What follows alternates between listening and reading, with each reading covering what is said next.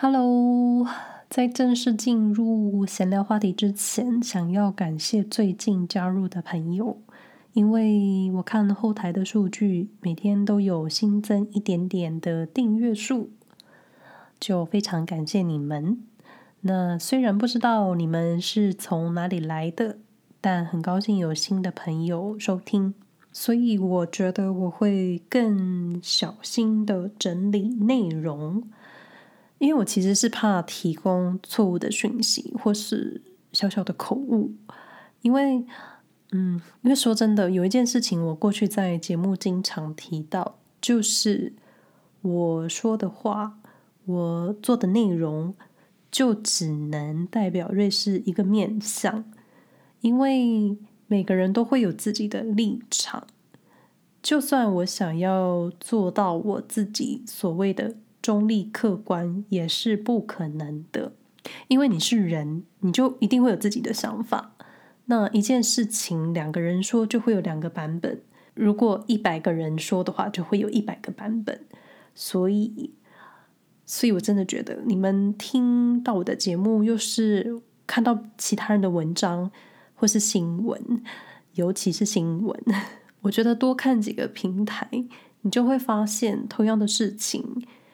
记者只要写的角度不同，你就会有不同的想法。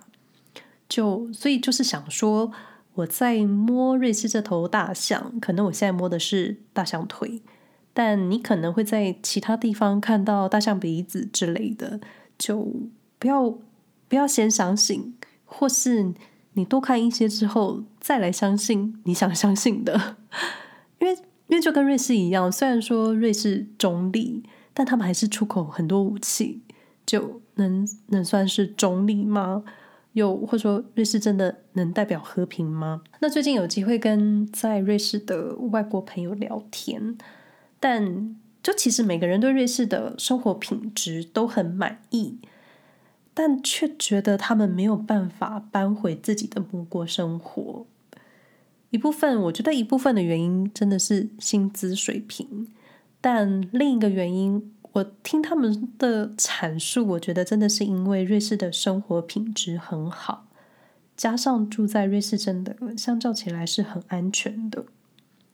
那有一些朋友说，他们刚来的时候，真的看到路上有小朋友自己走路，他们都会觉得很紧张，都会想说：“你的爸爸妈妈在哪里？”那当然，现在越来越多移民移到瑞士，那加上现在还有难民的问题，所以我也开始看到了一些新闻，就是在讨论移民跟瑞士的难民。但其实一个国家，你可以看到很好、很漂亮的那一面，尤其瑞士给你们的想象就是真的，多数都还蛮好的，但肯定也有一些不是台面上那么好的真正的生活。那瑞士能不能做到客观，或是，或是其实这这个国家真的就是法理情这样子顺序的国，所以在面对难民或是移民问题的时候，其实就是法律摆出来，或是条件放出来，规定就是照着规定走。因为之前我看到一个新闻，就是。因为瑞士每个邦州都有收容难民的规定，我记得好像是依照邦州的人口来分配难民的数字，然后再分到邦州里的城市，就是有点平均分配这样子。那因为越来越多难民，但是瑞士公部门的公寓就这么多。就之前的新闻，就是一个地方政府要求住在公部门公寓的居民，那住在公部门公寓的居民一般就是低收入户申请社会住宅的人。那这个新闻是公部门请住在里面的人搬走，因为他们要空出这个公寓给难民住。因为我们都知道，在瑞士真的很难找房，加上现在房租真的越来越高，你只要一搬出去，房价空房就会立刻调涨个两百或是三百瑞郎，就还有通膨的问题。那一般住在社会住宅的人，他们其实找房子就有困难了。所以这个新闻就是被要求搬出去的居民，他们找不到房子。那这个事件出现在新闻里之后，我感觉我自己感觉之后会有越来越多这样子的新闻或者问题。那又让我想到之前有网友传讯息给我说，他觉得瑞士很棒，因为瑞士没有难民的问题。我当时就想说，不是这样子的，因为这样子的新闻可能台湾的媒体没有报道，或是瑞士的新闻也不会特别提，因为。因为这里的电视台真的也没有二十四小时的新闻轮播，我就问，我也想问，在瑞士有多少人会在家看电视，或者是他们看完新闻之后的感想是什么？我真的也好想知道。那当然，越来越多的人搬到瑞士，我觉得瑞士政府对于核发居留证或是未来要申请护照的人，就是申请护照的规定也会越来越严格，而且也会越来越贵。就不晓得未来这个小国会朝什么方向走。就我只知道最近很多瑞士缺水的问题，感觉就是另一个很快要担心的事情。虽然说每次轮到闲聊单集的时候，我都觉得很轻松，因为可以不用真的很认真整理内容。不过最近被琐事包围，加上加上生活好像也没有特别的事情发生，就。就变得闲聊的内容好像有点空洞，但其实我有好多跟瑞士相关的内容，但没有时间整理，或是一有时间的时候，我就没有那个劲。不晓得你们有没有同样的感觉啦？然后我自己发现，是我做 podcast 之后，好像没有所谓的休息时间。就虽然我的日子过得好像在休息，但是我的 podcast 好像固定都在上架。可是最近又发现很多东西可以跟你们分享，就脑袋脑袋有点静不下来，也蛮期待自己可以好好整理，然后分享给你们的。就但是记得我会用客观的事实去佐证，但是会加入我的想法。所以你们在收听的时候，希望你们会有其他的想法产生。那当然也很欢迎到 IG 发讯息告诉我你们听节目的心得。不过最近比较有感的是，就是我觉得成年人的友情。那前几天跟一个从德国搬来瑞士的朋友聊天，那他来瑞士是因为工作。那聊着聊着，我们聊到了朋友，我就问他说：“那你在瑞士这么多年，你有没有找到你的你觉得的好朋友？”他说：“其实很难。”因为出社会之后的交情，或多或少就没有那么单纯。就我觉得，我想也是吧。然后我就会想到我自己在台北的时候，我觉得我自己的朋友很多，但到瑞士之后，发现跟台北的朋友好像断讯了。那在瑞士认识的朋友，好像也没有特别深厚的感情。那又正好前几天，我忘了因为什么话题跟我先生提到，他就问我说。那你在瑞士有几个朋友？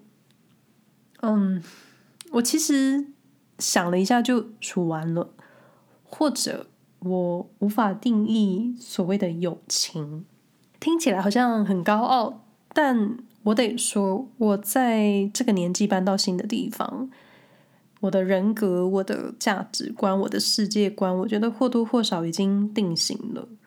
那加上过去。在台湾的工作环境，我觉得被现实磨练得很好。社交方式已经脱离了校园那一种很单纯的认识人。其实，其实就我自己的成长背景还有环境的影响，我觉得我这个人在瑞士应该很难很难交到朋友吧。但除了个性，我觉得其实就是每个人都有自己的事情要忙。你要投入，你要投资两个人的友情，最重要的就是你的时间。那除了你有时间，你还要对方也有时间。加上加上，我觉得在瑞士的台湾人，我觉得可以分成成家的、单身的、有小孩的、没小孩的，或是来这里念书的。那你一下就可以划分出来，你可以在哪一群先找到可能有差不多时间的人。那接着你还要磨合，你还要相处、聊天看看。就而且我觉得我这种人格定型的年纪，在我这种人格定型的年纪，很多时候在聊天的前三十分钟就可以知道接下来你们会不会成为朋友，会不会继续来往。就听起来好像很无情，但我觉得这是事实。事实就是你要交到朋友，你彼此要对拍，而且你们还要有时间。最重要的是，可能还要住得近一点。那当然，我觉得我想了一下，我觉得我在做 podcast 之前，就是在疫情之前，我有机会的时候，还是会到处跑去认识新的朋友。嗯。可能那个时候也是刚搬来瑞士，觉得一天坐车来回四个小时没有问题。我真的有一次跑了很远的地方去见一个台湾朋友，但做了 podcast 之后，我觉得我好像不是这么这么常跟说中文的人来往。一方面是我自己开始有其他的事情要忙，二方面是我我觉得我很容易被影响。那我也担心我的内容会被影响，或是我想说的话可能无法很直接的说出来。算来算去，我觉得我其实认识的人很少，或是过去认识的人现在都变成网友了。每次都会觉得等天气好一点的时候要来再见几个朋友，但实际天气好有时间的时候，你又会想要做自己的事情。就希望今年。希望今年有幸跟在瑞士的网友们碰面了。那另一个最近生活有感的，我觉得是异国婚姻吧。我觉得我我跟我先生认识到现在，算是进入第七年。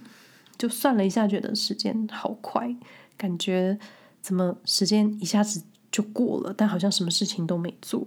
可是，可是说真的，七年。七年之痒到底是从什么时候开始算？结婚吗？还是交往？就我虽然在前面 podcast 的集数有提到异国婚姻，但我自己觉得我好像也没有特别用心经营。又或者，又或者是我们两个人在瑞士都算是外国人，好像好像不会特别把两个人的摩擦就当做是异国的婚姻来看。就因为我觉得他有些个性是很亚洲的，我反而是那个比较松散的人，但也可能，也可能我到现在都不觉得我在婚姻关系里面。就如果听节目的你们有结婚的，你们会有那种真的好像是在婚姻关系里面的感觉吗？我也很想知道结婚之后的人是不是真的会有那种婚姻的感觉，又或者。是因为我跟我先生彼此都没有家人在瑞士的嘛，就好像好像很难界定。倒也不是说没有感觉，在婚姻关系就是要乱搞或是干嘛的，而是觉得最后真的好像就是很平常的在过日子。这样说起来好像很糟糕，很平常的在过日子，是不是就已经没有恋爱的感觉？不过接下来很缓慢要来到的第一百集，我会找我爱说话的先生一起录音，可能真的会，可能真的会排在三月底四月初，因为那位先生今年的今年因为工作的关系，嗯、呃，开始到处出差，所以他的时间也被切得很散，所以真的第一百集会缓慢的出现。闲聊真的是无关瑞士什么事，就是。